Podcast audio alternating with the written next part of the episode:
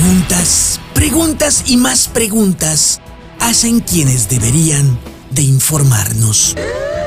Los portales de noticias en todo el mundo están ahuyentando lectores a base de preguntas tontas. Los columnistas están echando toda su seriedad o la poca que les quedaba a la basura por jugarle también al preguntón. Por ejemplo, CNN.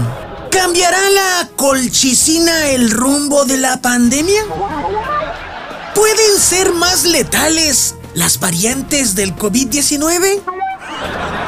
Pues a mí que me preguntas.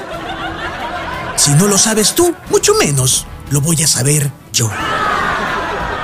El periódico El Universal interesa una reunión entre López Obrador y Biden.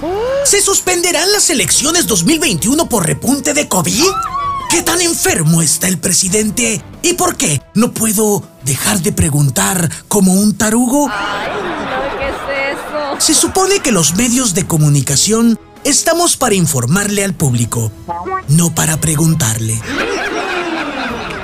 Más, si después no soportamos las posibles y cábulas respuestas de la racita que hoy en día no se aguanta de carrilluda. Por eso, amigos y colegas de la comunicación, si van a preguntar, que sea directamente a un entrevistado, porque la gente quiere información y no crisis existenciales, ni sus chafas y baratos desplantes filosóficos.